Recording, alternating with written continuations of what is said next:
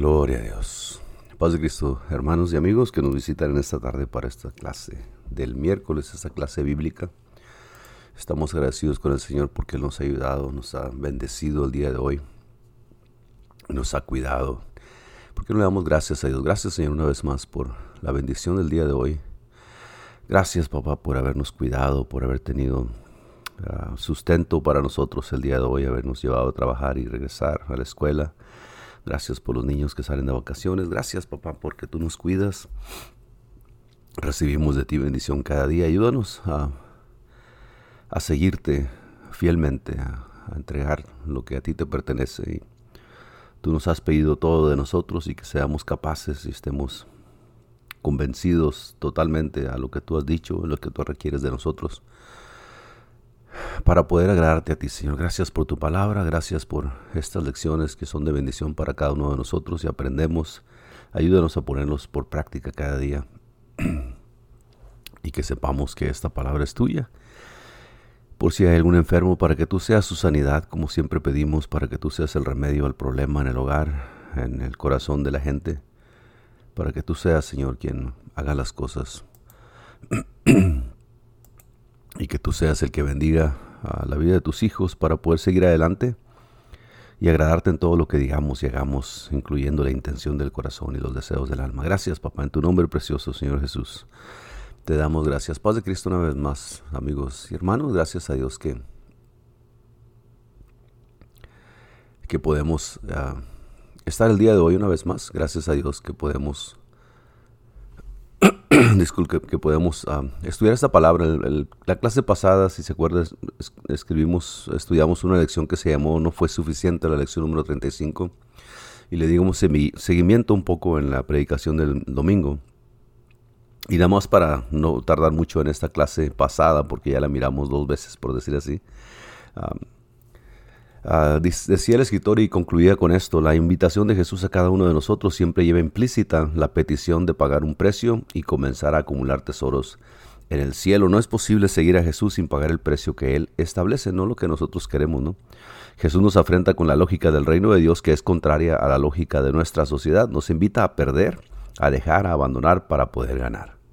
Cada uno sabe su precio a pagar y cada uno debe hacer su evaluación privada y personal y hablábamos de esto un poco el domingo y mirábamos que para poder ser discípulos del Señor, uh, seguidores de Cristo, imitadores de Él, pues tenemos que hacer lo que Él nos manda. Y ese es uno de los requisitos que Él dice que si alguno no deja todo, todas sus posesiones por causa de mí, deja todo lo que tiene por causa de mí, no es digno de mí, dice el Señor. Y yo creo que el deseo de cada uno de nosotros que amamos a Dios y queremos seguirle y obedecerle, pues es seguirle a Él y y, dejar lo que nos pide que dejemos, ¿no? So, el día de hoy vamos a entrar en esta clase número 36 que se llama valor o precio.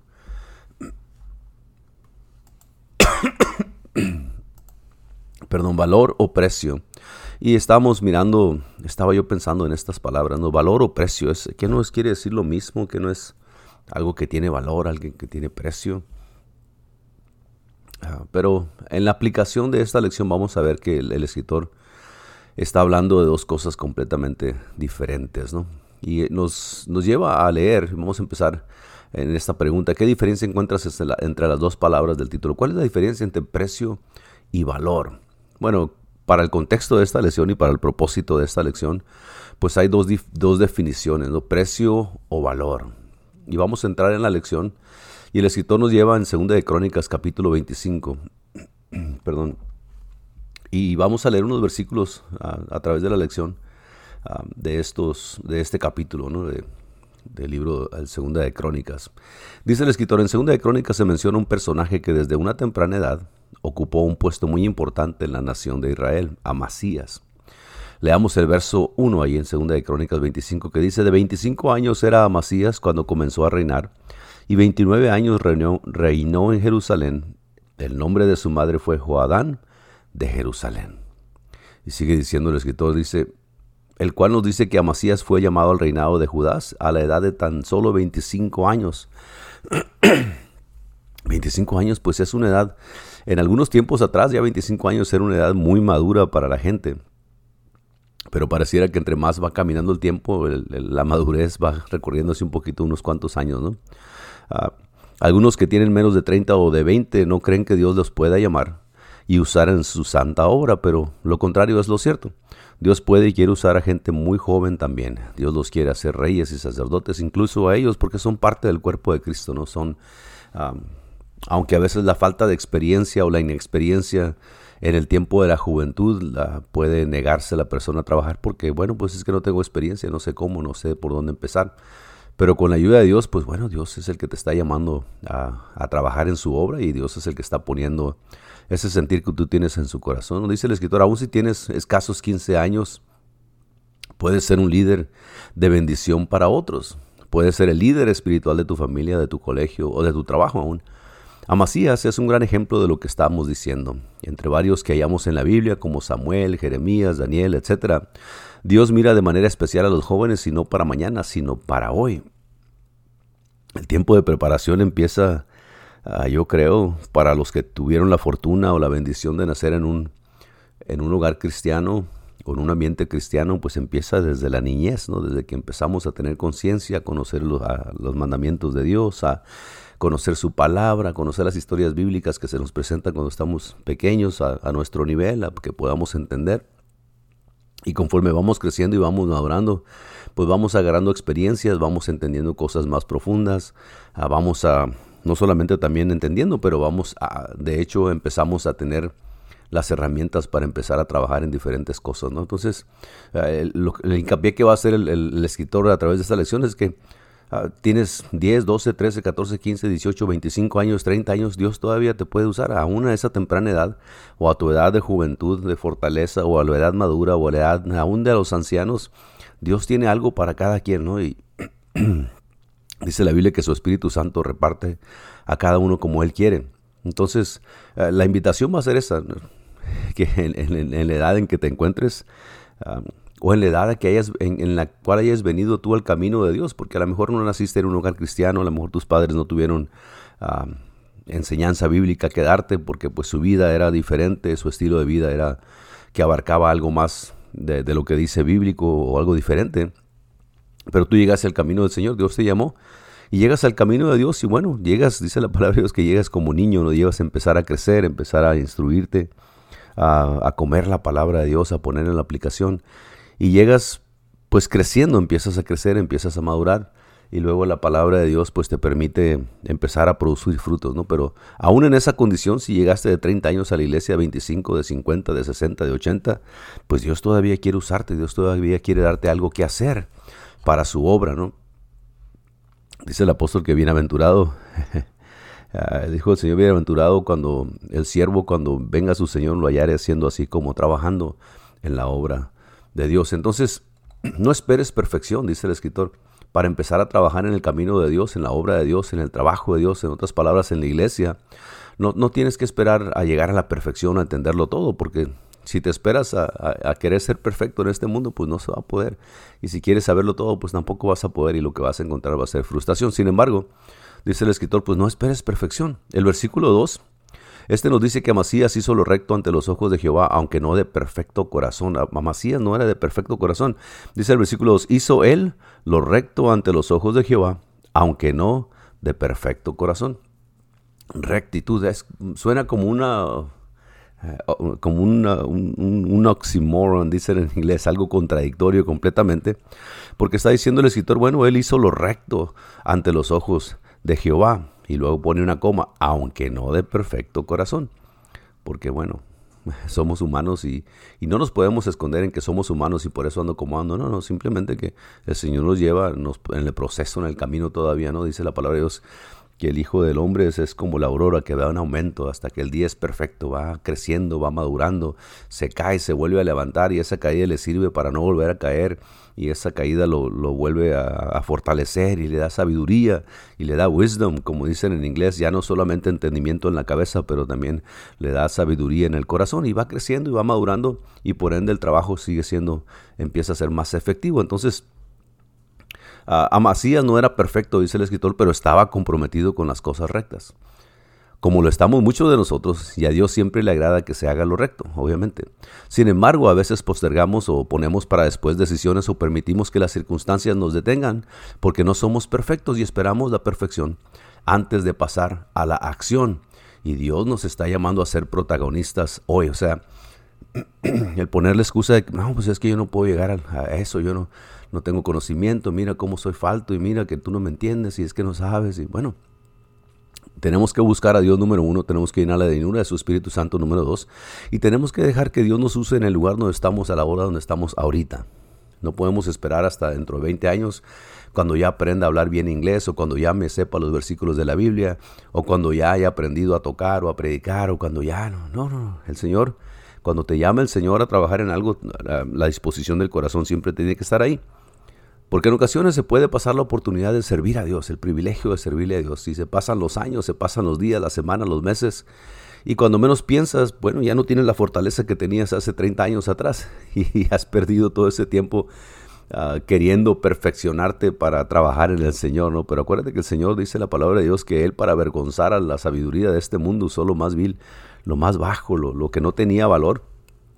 El Señor lo usó para qué? Pues para traer el Evangelio, para dar las buenas nuevas. Y nosotros debemos de estar en esa posición, Señor. Yo sé que yo no soy perfecto, yo sé que me falta mucho, pero, pero tú me amas y yo te amo. Yo quiero hacer tu voluntad te quiero seguir, quiero trabajar para tu obra, para que alguien más escuche tu evangelio, para que una persona sea consolada por mis palabras, para que alguien pueda recibir un vaso de agua, un pedazo de pan a través de mí que venga de tu mano ponernos a la orden del Señor en otras palabras, ¿no? Entonces, no esperes la perfección, porque si esperas la perfección, pues te vas a, a, a, ser viejillo, van a pasar los años, y cuando menos pienses, vas a decir, ah, tanta fortaleza que tuve en mi juventud y nunca la aproveché para servir a Dios. Dios te está llamando a, a trabajar en su obra, eh, así como estás en este tiempo, obviamente busca su voluntad, pues vamos a ver cuál es la diferencia de eso. Para hacerlo recto, no tienes que ser perfecto, solo tienes que pararte, mirar a Dios y decirle, Señor, aquí estoy, quiero hacerlo recto, hazme un servidor tuyo. Y acuérdate que en la clase pasada, pues el joven rico le preguntó más o menos la misma pregunta, ¿qué debo de hacer para heredar la vida eterna? El Señor le dice, pues guarda los mandamientos, los, he guardado desde mi juventud. Y luego dice la palabra de Dios, Jesús le amó. Al escuchar esto, Jesús le amó y le dijo, una cosa te falta. Y bueno, si tú quieres servir a Dios y te falta una cosa, pues entrégala al Señor, ¿no? Déjala, ponla por un lado, abandónala, niégala en ti y, sigue al Señor, porque en ocasiones lo que no nos queremos despojar pues nos impide trabajar uh, plenamente en el Señor y el Señor pues también Él quiere la obediencia primero de nosotros hacia Él. Tenían precio pero no valor. ¿Quién tenía precio? Bueno, los versículos 3 y 4 nos dicen que los problemas empezaron en el mismo instante en que eligieron al rey Amasías. Una batalla se estaba, porque estaban en guerra, se produjo una batalla pero el, rey Amasías fue y, lo primero que hizo fue censar a su pueblo. El versículo 5, vamos a leer 3, 4 y 5 ah, de corrido, dice, y luego que fue confirmado en el reino, mató a los siervos que habían matado al rey su padre, pero no mató a los hijos de ellos, según lo que está escrito en la ley en el libro de Moisés, donde Jehová mandó diciendo, no morirán los padres por los hijos, ni los hijos por los padres, mas cada uno morirá por su pecado. Reunió luego a Amasías a Judá y con arreglo a las familias, les puso jefes de millares y de centenas sobre todo Judá y Benjamín.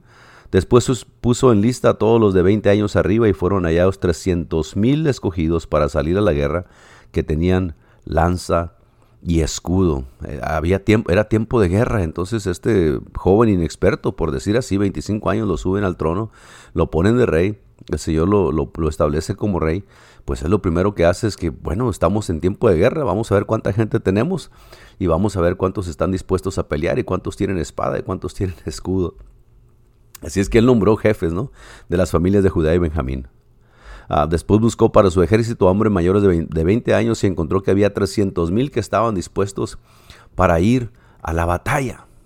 Y hay algo, algo interesante, que estaban dispuestos pero no preparados. Así que Amasías tuvo que adicionar cien mil guerreros valientes de Israel, a quienes contrató por mucho dinero. Y aquí es donde empieza la diferencia entre el valor y el precio.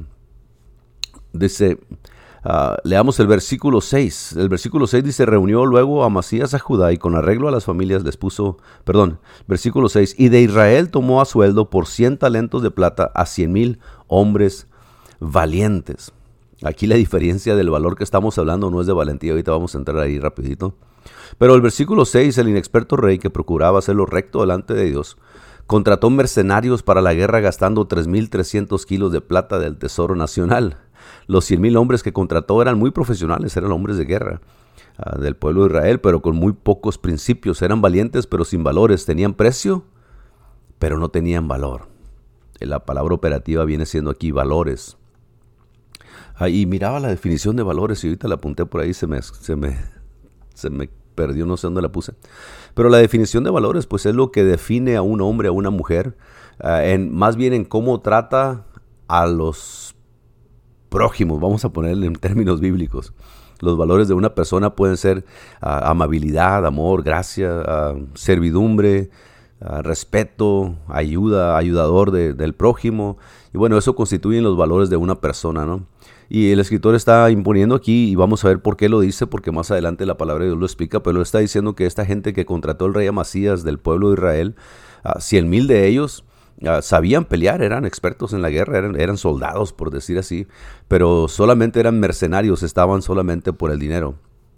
Y los valores que traían ellos, pues obviamente iban a, provocar más todavía, más guerras, si usted lo quiere, más conflicto, porque, bueno, pues ellos venían a hacer su trabajo y a despojar a todo el mundo de lo que iban a hacer y a matar a cuando se ocuparan y después se iban a regresar a su tierra, ¿no? Entonces, ah, tenían precio pero no valor. Esta es la hora de la iglesia, dice el escritor, y aquí está superimponiendo esto, ¿no? Y está haciendo este paréntesis que es la hora de la iglesia en que se necesitan servidores valientes pero también servidores que tengan valores. En nuestro grupo de amistad y congregaciones apostólicas necesitamos caminar juntos, codo a codo, mostrando al resto del pueblo y a la gente en general que podemos ser valientes y con valores, porque vamos a ver la diferencia ahorita. Solo así podemos ver realmente transformadas nuestras familias, nuestras iglesias, nuestras vidas y de ahí ir hacia lo que Dios quiere entregarnos allá afuera. No hay otro modo de hacer las cosas. Hay que hacerlo valientemente y con valores. Y los valores son los que Dios ha establecido para nosotros, ¿no? Entonces, se tiene que tener mucho cuidado de que alguien se jacte de ser valiente o se jacte de poder hacer esto, poder hacer aquello, pero a lo mejor está haciéndolo con los, las intenciones o con los motivos completamente equivocados. Y vamos a ver un poquito lo que menciona aquí. Dice, el momento de elegir los hombres de Amasías, que Amasías contrató para ganar la batalla eran corruptos. Pero a él no le importó eso, pues quería una guerra contundente, quería ir, quería derrotar al enemigo y regresarse. Pensó que lo único importante eran los resultados. Como dijo Maquiavelo, ¿no? El fin justifica los medios y esta palabra, esta frase del fin justifica los medios se ha eh, puesto en muchas cosas. No importa cómo le hagas con tal de que hagas esto. No importa cómo le hagan con tal de que se logre esto. No importa cómo le hagamos. Ah, mi pastor tiene este dicho. No importa, no, no queremos llenar la iglesia de pura gente nomás que sea falsa. Queremos llenar la iglesia de gente que sea verdadera. Y para justificar los fines, ah, bueno, pues a veces los medios no importan. si tienes que robar para ser más rico, mientras llegues a ser rico, pues está bien.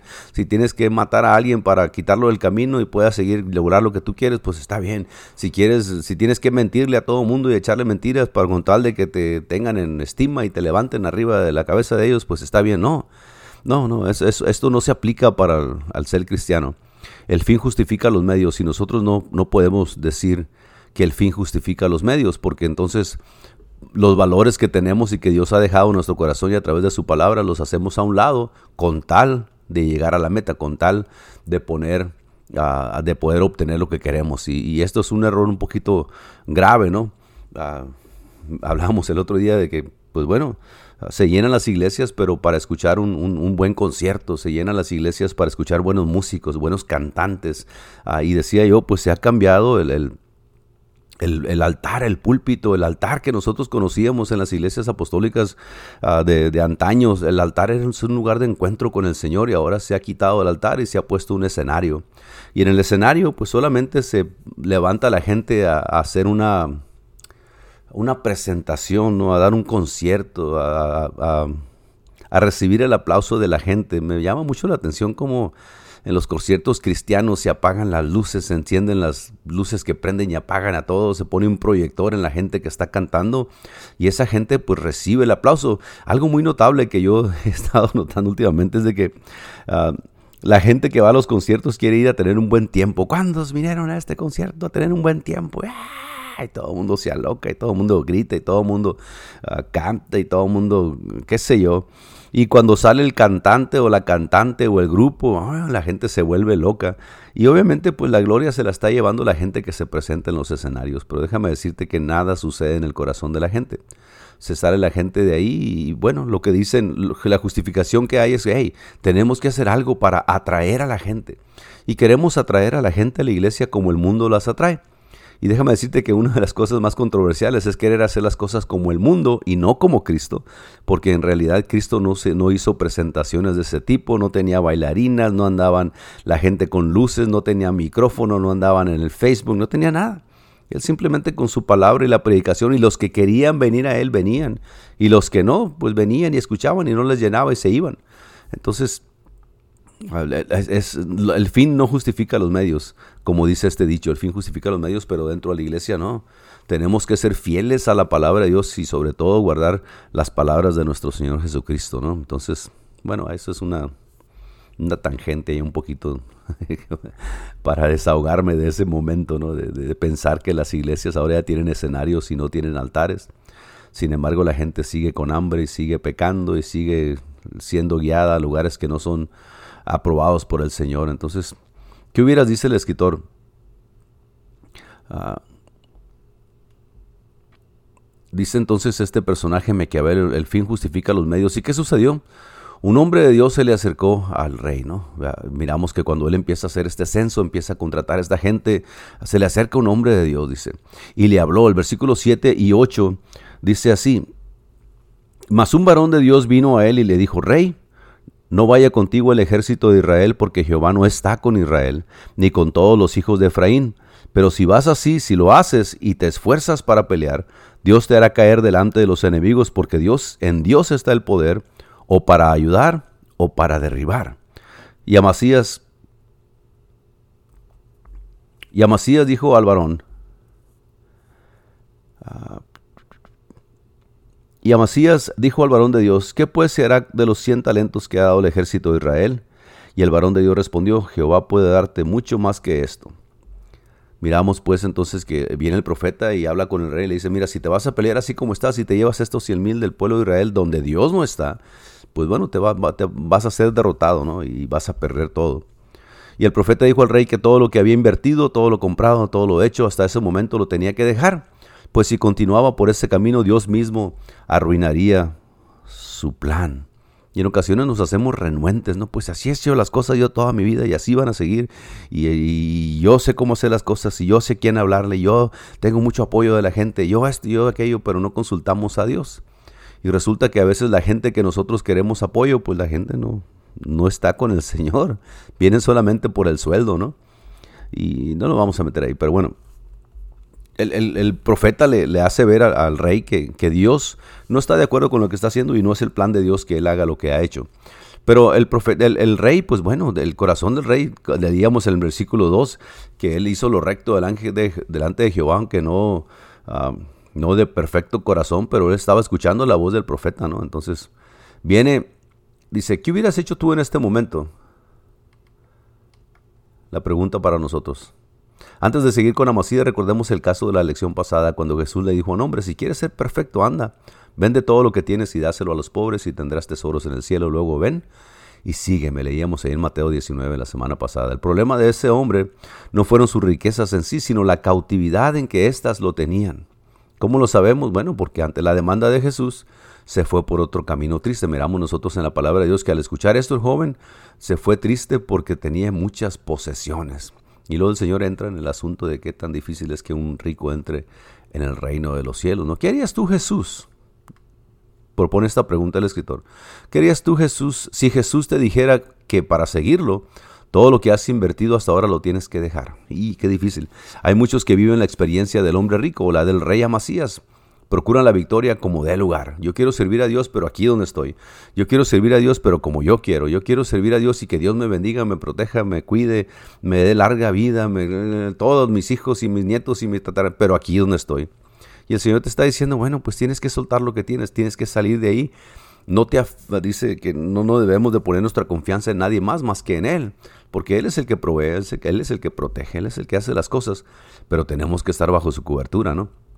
Entonces dice el escritor, bueno, pues ah, las experiencias del rey, del, rey Amasías o del rico procuran la victoria como de lugar, se congracian con el jefe. Esto está hablando en, términos generales actuales, ¿no? Hay gente, ah, podemos ser nosotros uno de ellos si nos descuidamos, pero hay gente que procura la victoria como de lugar, se congracian, tratan de quedar bien con el jefe, si hace falta compran voluntades ajenas, compran conciencias, compran favores, reparten aquí, reparten allá, se comprometen aquí, se comprometen allá con el tal de que después la gente comprometida con él pues pueda hacer lo que él quiera.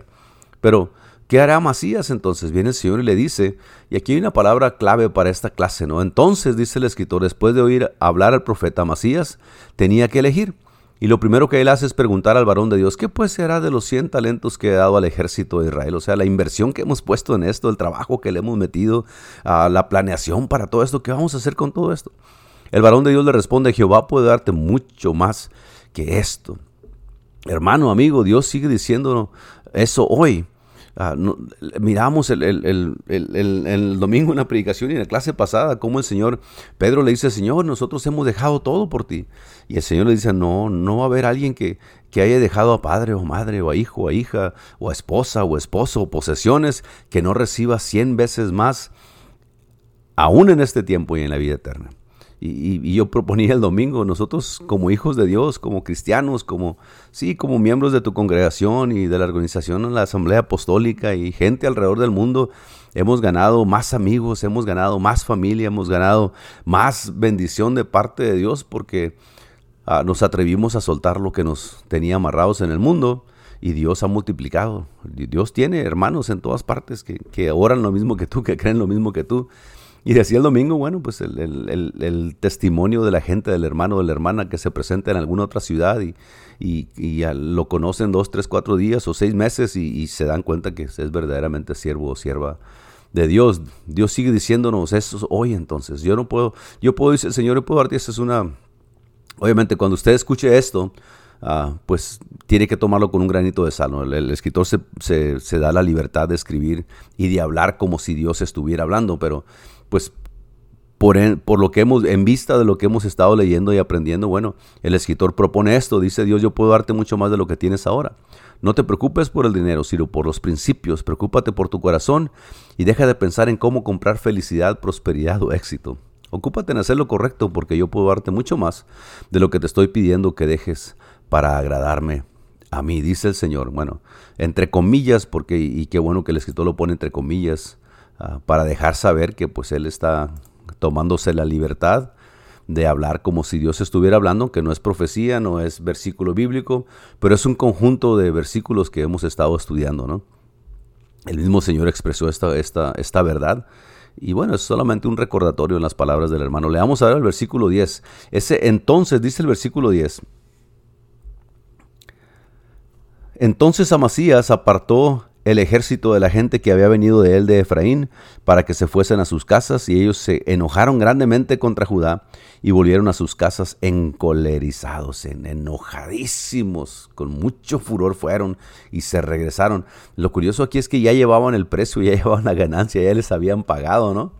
Y, todavía viven enojados. Imagínense, los trajeron a la guerra para que pelearan, les pagaron y después le dicen, ¿saben qué? Siempre no los ocupamos, váyanse para su casa y llévense lo que les pagamos. Y aún así iban enojadísimos. Entonces el versículo 10 de este, es ese entonces que dice en este versículo es muy importante, así como la del verso siguiente en la Biblia. ¿Por qué? Porque describe pues que él, hace lo que el Señor le manda y los manda a todos de regreso para atrás, cada quien para su casa, su pueblo. Ah, en la Biblia hay muchos versos ah, conteniendo esa palabra entonces, como estos. Por ejemplo, Josué 1.8. Nunca se apartará de tu boca este libro de la ley, sino que de día y de noche meditarás en ella. En él para que guardes y hagas conforme a todo lo que en él es escrito, porque entonces harás prosperar tu camino y todo se te saldrá bien. Esa palabra entonces es una es una preposición, por decir así, de algo que va a suceder por lo que se hizo. No sé si está muy enredoso, pero entonces harás prosperar tu camino. ¿Cuándo? ¿Cuándo es ese entonces? Cuando cumplas y guardes la palabra de Dios.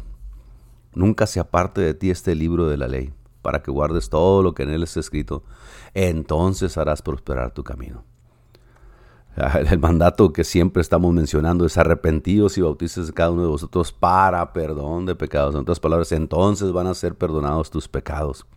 En Marcos 10, 49 al 50, y, perdón, 10, 10 49, 50, pero yo leo un poquito más atrás para que vea el contexto de dónde está este entonces. Entonces vinieron a Jericó y al salir de Jericó él y sus discípulos, había hablando de Jesús, ah, y, y una gran multitud Bartimeo el ciego, hijo de Timeo, estaba sentado junto al camino mendigando. Y oyendo que era Jesús Nazareno, comenzó a dar voces y a decir, Jesús, hijo de David, ten misericordia de mí.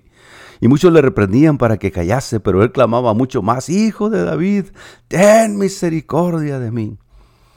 Entonces, o sea, después de que estuvo grite y grite, entonces Jesús, deteniéndose, mandó llamarle y llamaron al ciego, diciéndole, ten confianza, levántate, te llama. Él entonces arrojando su capa se levantó y vino a Jesús. Y ya sabemos la historia que Jesús pues obviamente lo sana, ¿no? Y le da esa, esa visión, esa vista que tanto ocupaba él. Pero no fue hasta que él clamó desde lo profundo de su corazón sabiendo que Jesús ah, podría hacer algo por él, ¿no? Hechos, el último que viene aquí, Hechos 16, 29.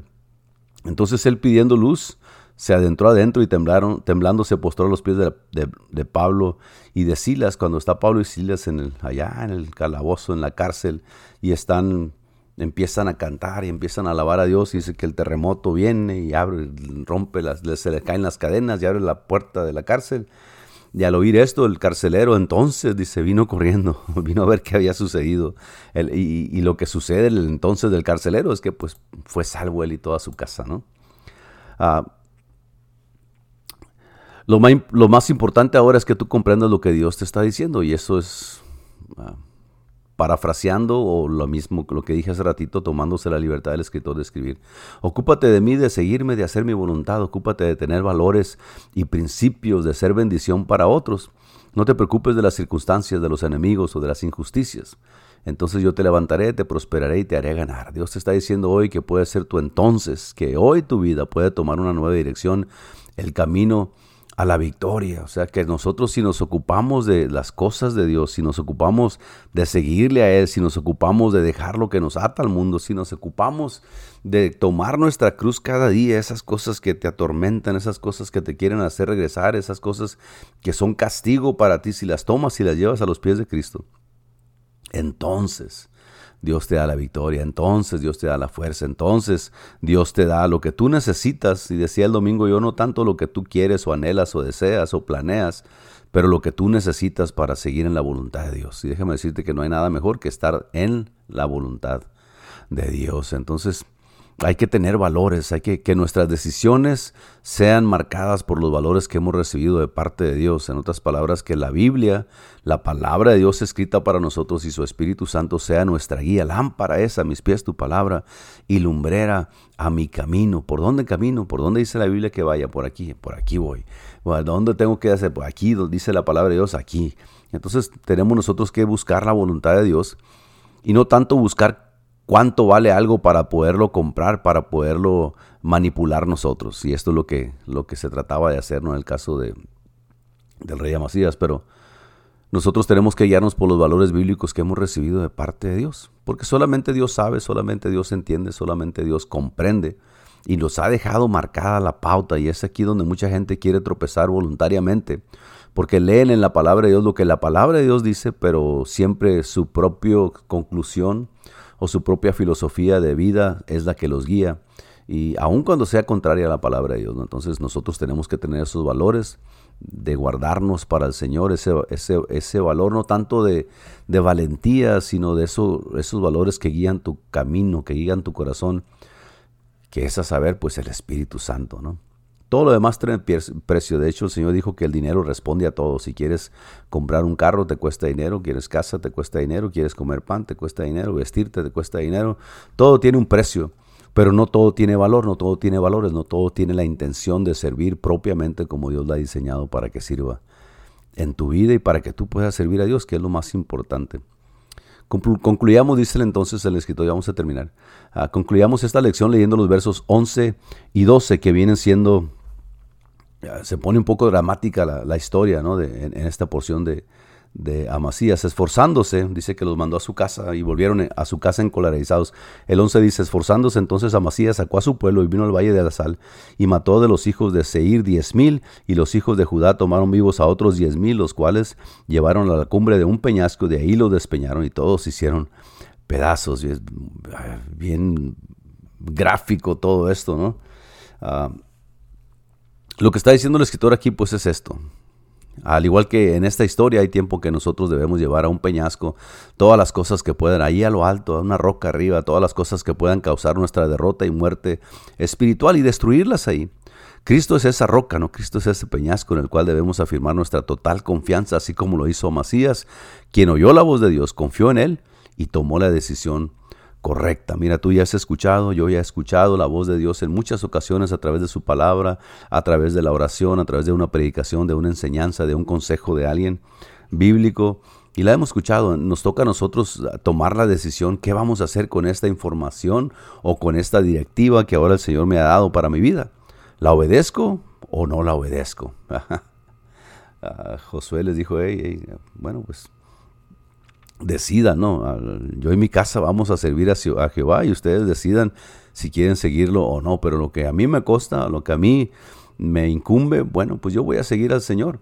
Y, voy a seguir escuchando su palabra. Voy a, a veces, mire, el punto aquí es de que no tenemos que ser perfectos para servir a Dios, porque Amasías sirvió a Dios, pero aunque no era de corazón perfecto, pero de todos modos alcanzó a escuchar la voz de Dios y hizo lo correcto delante, hizo lo justo, dice la Biblia, delante de Jehová. Que esa sea nuestra intención, Señor. Yo quiero hacer lo, correcto delante de ti, ayúdame. Ah, y si tengo que llevar algunas cosas allá a la roca arriba y aventarlas y destruirlas porque me están impidiendo el obedecerte a ti, dame la fuerza, dame la, la, dirección para hacer eso, para poder agradarte a ti mejor. Y Amasías fue y destruyó al pueblo que venía contra él. Entonces, es una lección para nosotros el, número uno, depender de, de Dios y número dos, estar dispuestos a escuchar la corrección de Dios, aunque no estemos haciendo la cosa correcta ahorita, pero cuando el Señor te hable y tú ya sabes en tu corazón, bueno, pues cambiar de curso y hacer lo que Dios demanda de nosotros. Acuérdate que lo que Dios busca es, es discípulos obedientes, ¿no? Discípulos que quieran hacer su voluntad y no gente que se amontone en las iglesias queriendo hacer la voluntad propia de cada quien o de una persona dentro de la congregación. La voluntad es de Dios y dice su palabra que su voluntad es agradable y perfecta. ¿Qué decisión tomarás tú ahora? Dice el escritor. ¿Tienes valor o tienes precio? y eso se lo dejo a usted de tarea para que se la conteste usted solo, ¿no? Que el Señor les bendiga, gracias por su atención. Estamos ah, contentos con el Señor, estamos agradecidos con el Señor, endeudados con el Señor. Así es de que vamos a trabajar en su obra para que el Señor empiece a hacer en la congregación donde tú estás y en la congregación donde yo estoy, empieza a hacer obras y maravillas y milagros y la gente mire que en verdad servimos a un Dios todopoderoso, pero nos toca a nosotros alinearnos con los planes de Dios y entrar en la voluntad de Dios, ¿no? Para que Él empiece a moverse, a traer a la gente, a convertir los corazones y que sea su palabra y su espíritu el que traiga conversión y redención a la gente. Que el Señor les bendiga, sígase cuidando en todo lo que haga y lo que diga. Viernes el servicio en la iglesia juvenil, el 218 al norte de la calle 15 de Stewart, de 7 a 8 de la noche. El sábado de 7 a 8 de la noche el programa radial La Voz Apostólica. Y el domingo de 4 a 5 escuela dominical. Hay oración de 3 y media a 4 de la tarde antes de la escuela dominical de 4 a 5 escuela dominical para todas las edades, niños, juniors, intermedios, jóvenes, adultos, y el servicio de celebración de alabanza, de oración y predicación de su palabra de 5 a 6.15 de la tarde. Los amamos en el nombre del Señor, sígase cuidando y Dios les bendiga.